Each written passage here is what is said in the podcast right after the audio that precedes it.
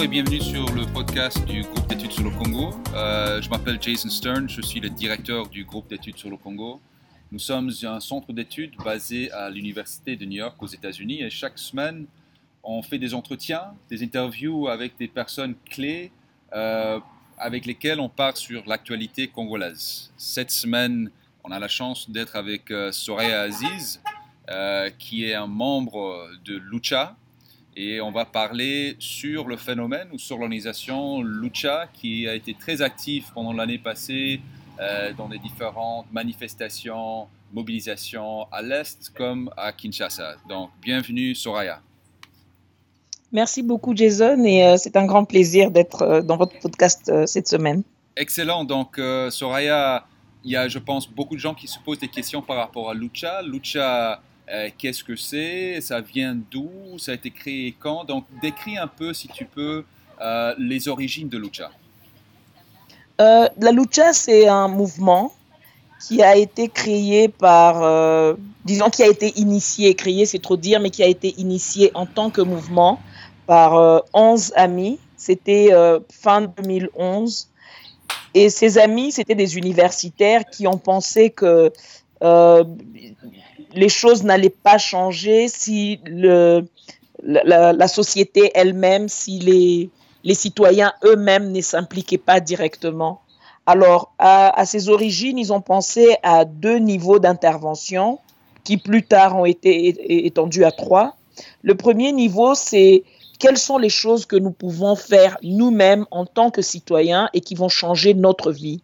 Alors, euh, il y a eu quelques initiatives dans ce sens. Ce sont des initiatives qui sont très euh, communautaires, comme euh, Goma veut de l'eau, comme ils sont allés à Calais pour une action humanitaire. Il y avait des, des, glissements de terrain. Ils sont allés pour pour les secours. Il y a eu d'autres actions pour demander qu'on mette des trottoirs sur des routes il y avait plusieurs accidents. Et donc, il y a ces actions-là et beaucoup, beaucoup d'actions des salubrités publiques, les salongos. Ce sont des actions où on se dit, ça, je peux faire, je me lève et je le fais. Le deuxième type d'action, ce sont des actions de, plaidoyer où on, on, actionne la rédévabilité de certains acteurs, c'est-à-dire on demande aux leaders politiques de prendre une certaine mesure, de prendre une certaine résolution pour changer les choses. Et euh, de plus en plus, ce côté-là a grandi et les actions qu'on a demandées n'étaient plus seulement des actions au niveau de Goma, parce que c'est à Goma que le mouvement a commencé, mais ça devenait des actions un peu plus régionales qui touchaient à des questions de sécurité euh, et à d'autres questions. Et finalement, c'est arrivé au niveau national et ça touchait à la question de la gouvernance, des élections et tout ça. Ça, là, à ce moment-là, on est autour de fin 2014, début 2015 et nous rencontrons d'autres mouvements qui pensent comme nous. Ce sont euh, quelques associations de la plateforme Filimbi, mais aussi d'autres mouvements. Il y a aussi des mouvements en Afrique qui pensent comme nous et on décide de lancer une initiative de, de, gouvernance et de demande des élections. À ce moment-là, il y a eu des arrestations et c'est à partir de là que, que la lucha a été euh, fortement médiatisée à cause de, à cause de la répression très brutale qui a commencé à partir de ce moment-là et qui ne s'est plus jamais arrêtée. Donc, Donc voilà, c'est pas très bref, mais c'est clair. merci beaucoup, je pense que c'est très clair. Donc juste pour clarifier, toi-même, je pense que tu n'as pas fait partie du groupe euh, initial des 11 amis, mais aujourd'hui tu es un membre actif, euh, euh, je dirais, dans la direction de, de la lucha? Euh, je suis un membre actif, oui. On est tous militants. On n'a pas vraiment euh, une direction à proprement parler. Euh, on, a, on est passé par des étapes de structuration du mouvement parce qu'au début, c'était un mouvement très, très horizontal où tous les membres avaient exactement le même pouvoir de décision. Mais au fur et à mesure que le mouvement grandissait, on s'est rendu compte qu'il y a des membres qui étaient un peu plus expérimentés, un peu plus euh, habitués à la philosophie du mouvement, des membres qui avaient 3-4 ans dans les actions. Et puis, il y avait d'autres membres qui arrivent simplement aujourd'hui et il y avait... Euh, il y avait le besoin de, de, les, pas forcément de les former, mais de les mettre à jour par rapport aux différentes activités que nous avons eues, par rapport à une certaine ligne de conduite, et puis euh, les, informer par rapport à la lutte non violente et tout ça. Et donc cela, avec, c'est par besoin que nous avons décidé de créer une sorte de structure Et cette structure a au niveau le plus bas les militants et plusieurs militants forment une cellule. la cellule peut avoir entre 5 et 20 militants. 5, c'est le nombre minimum pour, pour faire une action réussie, d'après nous. Et 20, c'est le nombre maximum où on peut disons, on peut parler intelligemment avec plusieurs leaders à la fois sans qu'il n'y ait des problèmes d'ego. On va dire ça comme ça. Et, donc, euh, au-delà de, au-delà de 20, les cellules s'éclatent. Elles éclatent et on a plusieurs cellules. Plusieurs cellules forment la dimension régionale et euh, les, les, différentes dimensions régionales, régionales ou provinciales forment la dimension nationale. Nous avons aussi quelques cellules euh, en Amérique du Nord, en Europe, en Afrique australe. Et euh, voilà. Donc, si j'ai bien compris, c'était donc pour, pour, que les auditeurs comprennent, euh, tu, parles, tu parles avec moi avec autorisation justement de, de l'équipe centrale de la Lucha. mais justement, c'était une, une organisation très décentralisée. Est-ce qu'on peut dire aujourd'hui qu'il y a une direction ou est-ce qu'il y a un, président ou est-ce qu'il y a quelqu'un qui chapeaute toute la, cette structure, Non, on va dire qu'aujourd'hui c'est plus coordonné alors qu'avant c'était un peu euh, chaque militant pouvait s'élever et initier une action. Aujourd'hui, il y a une cellule plus ou moins de coordination, mais cette cellule n'a pas un pouvoir de décision. Le pouvoir de décision reste dans, dans, dans les cellules à la base. Ce comité de coordination, euh, comme son nom l'indique, se limite à passer les informations d'une cellule à une autre, à mener les consultations d'une cellule à une autre, à partager les informations et euh, les tâches un peu ingrates, les tâches administratives, rédiger les communiqués et tout ça. Mais à chaque fois, il faut consulter euh, les cellules au niveau le plus bas pour que chaque militant puisse donner son avis. C'est un processus un peu fastidieux, mais il a l'avantage de, de mettre vraiment le militant au cœur et, euh, et de tuer toutes les velléités de de, c'est-à-dire, il, y a, ici au Congo, on a remarqué qu'il y a plusieurs personnes qui passent par des mouvements de ce genre ou qui pourraient passer par des mouvements de ce genre, puisqu'il n'y en a pas un autre qui soit exactement euh, structuré de cette façon, pour euh, leurs appétits ou leurs ambitions personnelles. Et c'est pour contrecarrer cela que nous avons pensé qu'il ne fallait pas y avoir un leadership, qu'il ne fallait pas qu'il y ait un leadership d'individus, mais plutôt un leadership d'une certaine institution. Alors aujourd'hui, je parle au nom de la Lucha parce que j'ai été autorisé à le faire, mais euh, d'ici deux mois, trois mois, ça sera sûrement quelqu'un d'autre qui sera autorisé à parler, pendant que moi, je serai peut-être dans la cellule des rédactions ou bien euh, dans la cellule de la logistique ou dans la cellule des, des actions, ainsi de suite. Comment est-ce que la Lucha diffère d'une euh, d'une ONG, par exemple, d'un parti politique? Mhm. Euh, un parti politique vise le pouvoir. Par essence, le parti politique essaye de mettre la, la, population ensemble, de définir un projet de société et puis d'amener la population à adhérer à ce projet de société, à voter pour les membres qui défendent ce projet afin qu'ils puissent l'implanter.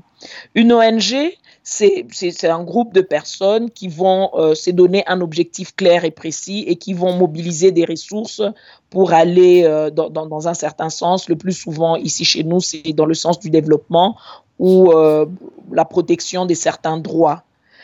La lucha n'est pas un parti politique, bien que nous parlons de la politique. Ce n'est pas non plus un, un, une ONG, bien que nous parlons de développement. La lucha, c'est tout simplement, euh, c'est que la société civile devrait être. À mon avis, c'est ça. Pas seulement du point de vue des ONG, mais vraiment du point de vue du citoyen qui connaît ses droits et ses obligations et qui jouit de ses droits, qui exerce ses prérogatives sans attendre en retour le fait qu'il aura un salaire, un financement ou euh, un poste, mais simplement parce que les choses doivent changer et que ces changements commencent par lui. C'est un mouvement citoyen et euh, nous, nous, nous, réclamons un peu dans la foulée de Y en a marre, de Ballet citoyen et d'autres mouvements de ce genre, où euh, l'objectif, ce n'est pas de prendre le pouvoir, l'objectif, c'est vraiment la rédévabilité, que chacun fasse ce qu'il est censé dire. On est un peu des... Euh, des, des, sentinelles. J'aime pas le nom sentinelle de la démocratie parce que ça veut dire que nous, on est là, on fait rien, on est des acteurs de, cette démocratie, parce que finalement, quand on dit par le peuple, pour le peuple, voilà, aujourd'hui, le peuple veut le faire. Vous mettez surtout aussi un accent sur la mobilisation populaire, ce qui vous avez en commun avec les partis politiques, mais comme, vous, comme tu dis, vous, n'êtes pas, vous ne visez pas le pouvoir. Euh, vous n'avez pas ça vraiment en commun avec les ONG qui sont beaucoup plus là pour les actions ciblées, pour écrire des rapports. Donc pour vous, c'est l'action euh, vraiment de base, c'est la mobilisation. Si c'est la mhm. mobilisation pour euh, l'eau à Goma, comme tu viens de dire, ou la mobilisation pour que les élections se tiennent. Donc c'est, si j'ai bien compris, mhm. c'est vraiment ça le, le focus, le travail principal que vous faites, n'est-ce pas? Oui, mais contrairement aux partis politiques, les partis politiques mobilisent la population pour augmenter leur pouvoir de, discussion, c'est-à-dire pour, pour se donner du poids dans la sphère de décision. Quand un parti politique a réussi à mobiliser un million de personnes pour une marche, c'est un parti euh, qui va se faire entendre, qu'on le veuille ou non. Les actions de la lucha parfois mobilisent 10, 15 personnes, mais l'action en soi n'est pas une finalité. Et la finalité n'est pas d'attirer l'attention sur Lucha, mais d'attirer l'attention sur le problème, de proposer une solution et nous-mêmes d'avancer déjà vers la voie de la solution. Vous avez eu beaucoup de succès. Toi-même, tu as dit que vous avez été beaucoup médiatisé, surtout à cause de vos activités autour des élections. Il y a des activistes de la lucha qui ont été arrêtés, notamment euh, Fred Bauma, euh, mhm. à, Kinshasa lors de cette, ce séminaire qui a été organisé par Filimbi euh, l'année passée. Euh, c'est, est-ce que c'est un défi pour la lucha? Justement, vous êtes une structure très décentralisée. Est-ce que le, votre succès ne pose pas aussi un challenge, un défi pour l'organisation? Certainement, vous êtes en train de grandir. C'est une organisation qui était basée surtout à Goma. Aujourd'hui, vous êtes un peu partout en RDC. Comment vous, comment vous allez mhm. combler ce, challenge, ce défi? Euh, D'un côté, c'est un challenge, oui, parce que euh, il y a plusieurs personnes qui ne savent plus ce que la lucha fait. Ils entendent parler de la lucha parce qu'on nous a arrêtés. Ils entendent parler de la lucha parce que on veut qu'on libère un de nos militants. Ce sont des actions qui nous prennent énormément de temps parce que le devoir de solidarité est une des valeurs que nous mettons en avant. Mais en dehors de ça, nous, mettons vraiment l'accent sur, euh, sur cette éducation civique et politique que nous avons en coulisses et sur les actions de terrain, les actions des salubrités qui ont continué au niveau local et aussi la mobilisation par rapport aux élections. Alors, au niveau national, nous avons trois grandes euh, priorités. La première, c'était la libération de tous nos prisonniers politiques. Ça, nous avons atteint. Aujourd'hui, au moment où je parle, il n'y a aucun militant de la lucha euh, aux arrêts. La deuxième action, c'est euh, les, les, élections dans les délais constitutionnels. Ça, euh, on va peut-être euh, y revenir plus tard, je ne sais pas, mais euh, ça reste une priorité au niveau national. Et puis la troisième action au niveau national, on a dû la rajouter au cours de l'année, parce que toutes ces actions, on, les détermine au début de l'année, mais au milieu de l'année, on a rajouté la sécurité de la population, parce que on a vu ce qui se passe, que ce soit à Kinshasa, à Lubumbashi, à Kananga, à Beni, pour des raisons différentes. Euh, il y a plusieurs Congolais qui, meurent et nous avons pensé que c'était une question à mettre sur notre priorité, euh, sur nos priorités nationales. Est-ce que tu peux nous dire combien de militants de la lucha il y a et combien de cellules vous avez Où est-ce que vous êtes implanté en RDC euh, c'est un peu difficile de dire le nombre exact des militants. Si je le cherche, je peux le trouver. Je ne l'ai pas là tout de suite avec moi. Et la raison, c'est que euh, la lucha, comme on a dit, ce n'est pas une secte, ce n'est pas un parti politique, c'est un mouvement. Si aujourd'hui je me lève et je me comporte d'une certaine façon, que je me revendique comme étant de la lucha, eh ben je suis de la lucha. Mais si j'arrête d'avoir ce comportement, on ne peut plus considérer que je sois de la lucha.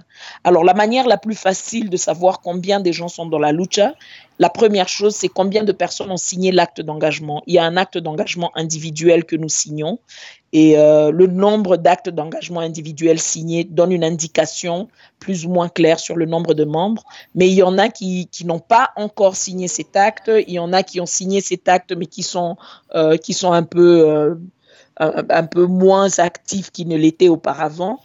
Et en gros, je vais dire qu'aujourd'hui, nous sommes entre 700 et 1000 militants sur toute l'étendue de la République.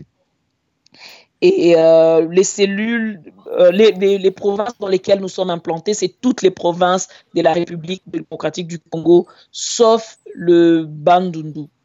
Voilà. Toutes les anciennes provinces. Donc, est-ce que vous êtes dans tous les. Oui, les anciennes. Oui, oui. Toutes dans anciennes. toutes les anciennes provinces. Pour les nouvelles provinces, c'est un peu plus difficile. Ouais. Mais au moins, dans toutes les anciennes provinces, on a au moins une cellule de plus de. Donc, la cellule minimum, c'est cinq membres. Il n'y a aucune cellule qui a moins que ça. Alors, je me rappelle que vous aviez envoyé des émissaires à, à l'île de Gorée l'année passée pour oui. rejoindre au Front oui. citoyen. D'ailleurs, je pense que vous avez signé mm -hmm. justement l'engagement pour participer au Front citoyen. Il y avait, euh, oui. je pense que euh, vous participez activement. Mais cette année, mm -hmm. vous n'êtes pas membre, et d'ailleurs, vous avez fait euh, un communiqué là-dessus, vous êtes très clair, vous n'êtes pas membre mm -hmm. du rassemblement de l'opposition. Pourquoi ces différences? Euh, au moment où nous sommes allés au Front citoyen, j'étais parmi les délégués de la Lucha qui ont représenté euh, la Lucha au Front citoyen. Il y a eu plusieurs décisions qui ont été prises, notamment celle de créer justement ce Front citoyen qui devait servir de cadre pour tous les acteurs qui pensaient comme nous que nous devions, euh, nous devions aller vers les élections dans les délais constitutionnels. Alors, qui composait le Front citoyen? Il y avait des organisations de la société civile, y compris des mouvements comme le nôtre. Il y avait euh, les partis de l'opposition. Et, euh, et, quand on parle de l'opposition, il y avait à l'époque la dynamique de l'opposition, il y avait les partis du G7 et il y avait, euh, il y avait euh, l'UDPS qui ne se rangeait ni avec le, la dynamique ni avec le G7. Et puis il y avait les personnalités, parmi lesquelles le docteur Mukwege, Moïse Katumbi à l'époque.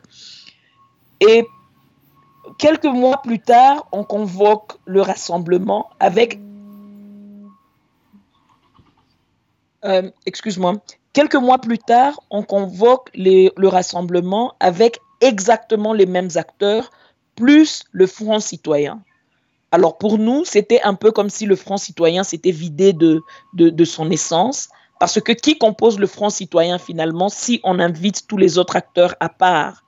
Et puis, si le Front citoyen s'est vidé, qu'est-ce qui nous garantit que dans la nouvelle dynamique qu'on crée, c'est-à-dire le rassemblement, on ne va pas retomber dans les mêmes erreurs La grande différence entre le rassemblement et le Front citoyen est que le rassemblement est piloté par des hommes politiques et la société civile vient se greffer, alors que le Front citoyen était piloté par la société civile, c'est-à-dire des individus qui ne briguent pas le pouvoir, et les, organisations politiques venaient un peu en renfort. Et donc, pour nous, c'était plus facile de nous afficher ouvertement dans une organisation pilotée par la société civile, mais une organisation pilotée par, euh, par euh, l'opposition et avec quelques membres de la société civile, pas tous, ça devenait un peu inconfortable parce que nous, nous sommes, euh, par, par essence, nous sommes apolitiques. Cela ne veut pas dire que nous ne sommes pas d'accord avec les objectifs du rassemblement, et donc, à chaque fois que nous pensons que nos objectifs euh, sont les mêmes, nous travaillons ensemble, mais nous nous, réservons le droit de participer ou de ne pas participer à certaines actions. Justement, est-ce qu'il est n'y a pas un danger aussi, surtout dans le Front citoyen, que vous soyez coopté par des partis politiques? Évidemment, les partis politiques sont là, comme tu as dit, pour, pour le pouvoir. Ils visent le pouvoir vous avez une capacité de mobilisation, donc il y a le danger. Qu'il n'y a pas un danger que le parti politique profite de vous, essaie de vous coopter pour leur fin politique Je pense qu'aujourd'hui, d'une certaine manière, il y a une ligne. Et euh, quand les organisations de la société civile prennent le lead, cela se passe plus ou moins à travers le Front citoyen. Et quand les organisations, quand les partis politiques prennent le lead, cela se passe plus ou moins par le rassemblement. C'est un peu, euh, ça serait un peu difficile de voir comment un parti politique pourrait manipuler, entre guillemets, des organisations de la société civile à travers le Front citoyen. C'est plus facile, par contre, de voir ce schéma à travers le rassemblement. Mais à travers euh, les partis politiques, c'est un peu plus. À travers le Front citoyen, ça, pour moi, ça serait un peu plus difficile aujourd'hui. Et donc le Front citoyen continue d'exister? Le Front citoyen continue d'exister, bien qu'il ne soit pas très dynamique pour le moment. Je ne me souviens pas, euh, par exemple, de la dernière, euh, plénière ou de la dernière grande action. Euh, mais il y a quand même plusieurs organisations. C'est aussi quelque part parce que les, partis politiques se sont mis dans le rassemblement et ne, participent plus au Front citoyen. Mais au moins, les organisations de la société civile qui sont là, avec quelques autres, ont euh, un schéma qu'on appelle le schéma de la paix, qui est un chemin, euh, une sorte de calendrier, le chemin de la paix. C'est une sorte de calendrier par rapport à cette crise politique et euh, cette crise électorale que nous avons maintenant. Et on y retrouve presque toutes les organisations qui étaient dans le Front citoyen, plus quelques autres personnes. Donc on peut dire que le chemin de la paix a presque remplacé le Front citoyen. On peut dire que le Front citoyen a évolué vers le chemin de la paix, oui. Bon, parlons justement du, processus électoral, de l'impasse électorale, de l'impasse politique euh, que, que nous avons devant nous aujourd'hui. Euh, quelle est la, position euh, du, de la lucha par rapport au dialogue politique? Je me rappelle quand le dialogue politique a été convoqué le 1er septembre, il y avait une liste qui circulait, notamment avec, et la lucha était sur la liste, et ton nom et le nom de, je pense, Dirk Chaka était sur la liste. Est-ce que la lucha, au mm. début, voulait participer au dialogue? Tout à fait. La lucha continue, même aujourd'hui, de penser que le dialogue, euh, c'est la première voie. Nous sommes une organisation non violente et donc forcément, le dialogue est une voie euh, privilégiée pour résoudre euh, cette crise. Mais la, la, raison pour laquelle nous ne sommes pas partis, c'est parce que les préalables n'ont pas été atteints. Alors, il y, a, plusieurs préalables et chacun a parlé de ses propres préalables. Il y a même des gens qui en ont fait une farce pour dire euh, que, euh, euh, enfin, ils ont donné tout et n'importe quoi comme raison. Mais pour nous, les préalables, c'était d'abord par rapport à la libération des prisonniers politiques. Il y a plusieurs prisonniers politiques qui n'ont pas été libérés. En réalité, je vais dire qu'à part ceux de la Lucha et, Jean des Dieux de Filimbi et Jean-Marie Kalonji, à part les mouvements citoyens, les autres, euh, politiciens n'ont pas été libérés. C'est vrai que leur cas et même les accusations étaient légèrement différentes parce que pour eux, ça allait au-delà des revendications politiques et donc il y avait des cas de fond. Mais je pense que pour les intérêts d'un dialogue comme celui-ci, on aurait pu suspendre la procédure rien que le temps du dialogue et après le dialogue reprendre la procédure. Cela n'a pas été fait malgré euh, toutes les insistances. Et puis après, nous avons aussi pensé que plus le temps passait, plus le dialogue se vidait de sa substance. Parce que pour nous, il était question dans ce dialogue de discuter de certains points précis qui allaient mener au respect du, de, de, de de, la Constitution. Aujourd'hui, il apparaît de plus en plus clairement qu'il sera très difficile, voire impossible, de respecter les délais et donc de faire une passation de pouvoir au 19. Et une des raisons, c'est justement parce que ce dialogue a pris trop longtemps et la CENI suspend la publication du calendrier au résultat de ce dialogue. Donc pour nous, c'était inconcevable d'aller participer à une initiative qui bloquait la CENI dans son devoir constitutionnel. Ça serait d'une certaine manière participer au, blocus. Et on s'est dit, dans ces, dans ces conditions, on va se retirer. Mais on ne s'est pas complètement retiré. On a continué à suivre les, les, questions du dialogue de loin. Nous avons proposé certaines solutions de loin. Nous avons mené des plaidoyers euh, dans les coulisses et derrière les rideaux pour essayer d'influencer sur, euh, sur euh, l'ordre des scrutins, sur les délais, sur les modes des scrutins et tout ça. Et nous, il, y a de plus en plus de rumeurs selon lesquelles les conclusions de ce dialogue euh, feront l'objet d'une consultation un peu élargie et nous accueillons l'opportunité pour nous de, rentrer dans ce cadre-là. Entre-temps, on essaye de discuter avec euh, les autres organisations de la société civile parce que on a remarqué que dans les grands moments de l'histoire, que ce soit euh, à la conférence nationale souveraine, que ce soit au dialogue intercongolais à Sun City, la, société civile, en se mettant ensemble et en partant avec un plan de travail clair, avait pu forcer l'agenda des partis politiques. Et même à Genval ou à Gorée, on se rend compte que c'est la, société civile qui venait avec un agenda clair, pendant que les autres discutaient du partage du pouvoir, eux, ils venaient avec un plan concret d'activités à mener pour sortir de la crise.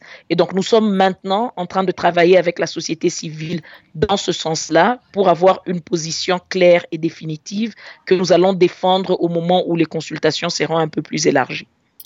Justement, tu as dit vous êtes venu avec des propositions concrètes par rapport au dialogue politique. Parmi ces propositions, il y avait une proposition qui a, qui a, dont on a beaucoup parlé dans la presse, c'était euh, de tenir les élections et l'enrôlement en même temps. Est-ce que tu peux nous parler un peu de cela? Est-ce que c'est toujours de l'actualité? Toi-même, tu viens de dire que c'est de plus en plus clair que tenir les élections cette année sera presque impossible. Oui, et c'est pour ça que c'est plus que jamais d'actualité, parce que euh, nous partons tous d'une date zéro que nous ne connaissons pas, et à partir de cette date zéro, on va dire c'est la date de la convocation du scrutin, on commence à compter. Alors, euh, d'après la, la CENI, si on part avec le même calendrier qu'on avait avant, donc si la question du calendrier ne se pose pas, il lui faut 135 jours pour organiser les scrutins présidentiels. C'est le délai le plus court de tous. Et le délai le plus long où on va aller avec des élections parfaites, que nous n'avons jamais eues par ailleurs, euh, cela va prendre 521 jours à partir du jour où on convoque le scrutin. Alors, euh, si on part avec les élections parfaites, il faut d'abord 16 mois pour établir le calendrier électoral, plus 521 jours, alors que si on ne fait que les présidentielles et que nous partons avec le fichier actuel, il ne faut que 135 jours. Ce que la Lucha dit, c'est puisque toutes les parties ont contesté ce, ce, fichier électoral que nous avons, on ne peut pas le prendre, mais au moins utilisons cette capacité de déploiement pour déployer les bureaux électoraux. Une fois que nous avons les bureaux électoraux déployés sur toute la République, utilisons ces bureaux-là pour enregistrer les électeurs. Mais l'enregistrement dont nous parlons, ce n'est pas un recensement de la population, parce que l'enregistrement dont la CENI parle et qui prend 16 mois, c'est un enregistrement où à la clé, on va donner des cartes d'électeurs avec une grande base de données qui devra servir à l'état civil. Et donc, on comprend qu'on n'est pas dans l'option minimaliste des élections, mais on veut vraiment faire un recensement large de la population avec leur secteur d'origine et tout ça. Alors que si c'est un enregistrement pur et simple du nom, de l'adresse des personnes qui doivent voter, avec un marquage pour s'assurer que personne ne se fait enregistrer deux fois, on peut en quelques jours obtenir un fichier électoral. Et ces personnes, pendant qu'ils ont encore leur doigt marqué, viennent pour voter une semaine ou dix jours plus tard et le tour est joué. Et puis après, on peut continuer avec le processus, le processus d'obtention d'un calendrier, mais au moins on aura évité la crise par rapport au présidentiel. Euh, je ne sais pas si tu as le temps pour un petit calcul simple, Jason. Vas-y. Euh, la CENI parle de 42 millions d'électeurs. Nous savons que 50% de la population congolaise a moins de 18 ans et les, les, les estimations les plus grandes disent qu'on est 80 millions. Cela fait 40 millions d'adultes, pas 42 millions. Et si c'est 40 millions d'adultes, on n'attend pas 100% des adultes pour se faire enrôler. D'après les chiffres que la Lucha utilise, il y a 74 millions de Congolais, 74 millions. La moitié des 74, c'est 34. Et euh, en, divisant, en sortant ceux qui ne vont probablement pas voter, on tombe entre 32 et 33 millions d'électeurs. Ça, c'est le chiffre avec lequel la Lucha part il y a 17 500 bureaux de vote pour les présidentielles. Cela veut dire, Jason, que si chaque bureau de vote enregistre 200 personnes par jour, au bout de 10 jours, nous aurons enregistré 32 500 000 habitants.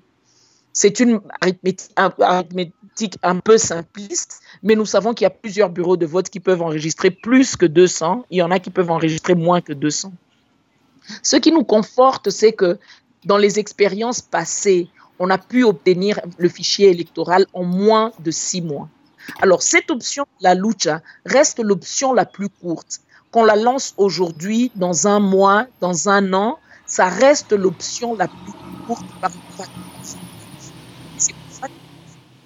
euh, nous ne disons pas que nous sommes experts en élection. Les autres options ont été euh, évaluées en détail par des experts de l'OIF, des Nations Unies et de la CENI. Ce que nous demandons, c'est que cette option soit analysée avec le même sérieux et qu'on donne le plus de chances. C'est-à-dire, si nous devons modifier la loi électorale, cela reste préférable à la modification de la Constitution. si nous devons euh, élaguer les autres scrutins pour ne garder que le présidentiel, ça reste préférable à une crise parce que personne n'a jamais dit qu'ils vont mettre le pays à feu et à sang parce qu'on n'a pas eu d'élection de bourgmestre. Il y a des gens qui disent par exemple que on ne saura pas on a combien de circonscriptions si on essaie de faire le recensement d'électeurs avant. Mais les scrutins présidentiels ont une seule circonscription, c'est l'étendue de la République démocratique du Congo. On n'a pas besoin d'un découpage pour ça. Donc, une fois qu'on aura ce président et que la, crise se sera calmée, on pourra aller doucement vers les autres élections. Ce gouvernement a prouvé par trois fois, c'est-à-dire après la transition et les deux élections qui ont suivi, qu'ils n'ont pas l'intention d'organiser ces élections. Alors, ce n'est pas aujourd'hui qu'ils vont commencer et je pense que c'est juste un prétexte et on ne doit pas tomber dans ce panneau. Brièvement, quelle a été la réaction? Tu as dit que tu vous, demandez seulement que ce soit pris du, du, même sérieux que les autres propositions. Quelles étaient les réactions et de la part du gouvernement et de la part des experts euh, Malheureusement, jusque-là, on n'a pas reçu beaucoup d'engouement. Du côté de la société civile, euh, c'est une, une position qui a été concertée, c'est-à-dire ce n'est pas la position seulement de la lucha. Toutes les organisations qui ont souscrit au chemin de la paix partagent cette, euh, ce point de vue, bien que la lucha soit parmi les organisations qui sont les plus vocales sur cette question et qui mènent des plaidoyers un peu actifs par rapport à ça. Nous en avons parlé au conclave euh, du rassemblement, mais malheureusement, dans le communiqué final, cela n'a pas été retenu.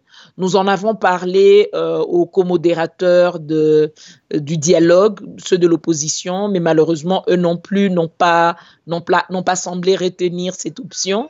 Et donc, à un certain moment, se demande si, euh, euh, on se demande si les, une seconde, une seconde. Je suis au téléphone. Donc, à un moment, on se demande si, euh, si les oppositions ou la majorité ne sont pas tous euh, pour un certain glissement. Ma chérie, je suis au téléphone, je ne peux pas parler. Excuse-moi. Il n'y a pas de problème. Moi aussi, il y a un peu de bruit de ce côté ici. C'est un, podcast. Allô, Jason, tu es là Oui, je suis là. Tu m'entends? Il y a un petit problème, je pense, de connexion. Allô? Oui, oui, je t'entends. OK. Euh, je pense qu'on. Oui, allô, je t'entends. OK, excellent. Euh, justement, euh, à cause du processus de l'impasse électorale, de l'impasse politique actuelle, les partis de l'opposition, le rassemblement, au moins dire qu'ils vont intensifier la mobilisation populaire. Le, Étienne Tshisekedi a dit qu'ils vont tenir encore des manifestations le 19 euh, octobre et, puis bien sûr euh, le, le, 19 novembre et 19 décembre. Est-ce que vous allez participer à cette initiative? Euh, nous sommes un peu froids par rapport à cette initiative. Nous pensons que oui, on doit intensifier les marches et oui, nous devons, euh, entre guillemets, monter la pression. Mais la pression pour la pression ne sert à rien. C'est-à-dire, ce n'est pas en marchant que nous allons changer les choses. Il faut donner des propositions concrètes, accompagner ces propositions d'une certaine pression pour que ces propositions soient prises au sérieux. Malheureusement, à l'heure actuelle, j'ai l'impression qu'il n'y a pas vraiment d'alternative concrète qui soit proposée du côté du rassemblement. C'est-à-dire tout ce qu'ils ce disent, c'est que euh, Kabila doit partir, mais après on ne sait pas quel est le régime qui remplace. Ils disent pas, ils disent la, la constitution doit être respectée, mais ils n'ont pas dit clairement que voilà Kengo doit rester jusqu'à l'élection du nouveau président. Ils disent ils disent rien. Ils font ils font la pression pour la pression, et moi j'ai l'impression que c'est un peu une sorte d'expression de la frustration, mais qui n'est pas vraiment euh, canalisée de manière positive. On a vu la dernière fois ce que cela a donné les gens marchaient pour faire du bruit, pour exprimer leur frustration, et ça a dérapé parce que là c'est mon avis, mais euh, il y a eu des grandes provocations du côté de ceux qui étaient censés euh, contenir la manifestation, du côté de la police, du côté des GR. Et euh, la foule qui était extrêmement frustrée a répondu et il y a eu toute une chaîne de violence que personne ne pouvait plus contrôler. Et par rapport à ça, nous sommes réticents. Étant un mouvement non violent, nous ne voulons pas voir notre nom associé à ce genre d'initiative. Et puis, on ne sait pas, est-ce qu'on marche pour que les options que la Lucha a mises sur la table soient respectées? Est-ce qu'il y a d'autres options qui soient meilleures que nous voulons faire respecter? Et euh, quels sont les autres moyens que nous mettons en œuvre en même temps que les marches pour faire. C'est un peu difficile. Nous continuons les, euh, les concertations avec l'opposition au dialogue et l'opposition en dehors du dialogue. Nous continuons aussi les discussions avec d'autres acteurs, surtout ceux de la société civile, et nous pensons que euh, l'opposition euh, du rassemblement peut continuer ce qu'ils ont à faire, mais nous plaçons énormément d'espoir du côté de la société civile parce que si toute la société civile, ou au moins les plus grands acteurs de la société civile, pouvaient venir avec une feuille de route de sortie de crise, ça sera plus facile pour nous de poser des actions sur terrain, de mobilisation de la population pour dire voilà ce que nous attendons, voilà ce que vous, vous pouvez faire et voilà ce que nous attendons du gouvernement. Ok, Soraya Aziz, merci beaucoup. Je pense qu'on n'a on a plus du temps pour parler, mais je te remercie euh, vivement pour ta participation, pour nous avoir éclairci euh, qu'est-ce que c'est la lucha, pour nous avoir mhm. donné des informations aussi sur ce que vous, voulez faire par rapport au processus électoral. Donc, encore une fois, merci beaucoup. J'espère qu'on euh, pourra t'inviter ou quelqu'un d'autre de la lucha sur notre émission encore une fois. Merci beaucoup, Jason. Je pense que ça serait très intéressant de discuter, par exemple, avec Fred, qui pour le moment se trouve en Europe, pour des activités de plaidoyer euh, sur les sanctions internationales par rapport à la lucha et aussi pour attirer l'attention sur les, violations des droits de l'homme graves qui sont commis parfois par le gouvernement. Donc ça, c'est une question que nous n'avons pas abordée, mais c'est aussi un axe sur lequel la lucha est très impliquée. Merci beaucoup, Jason. Merci, Soraya.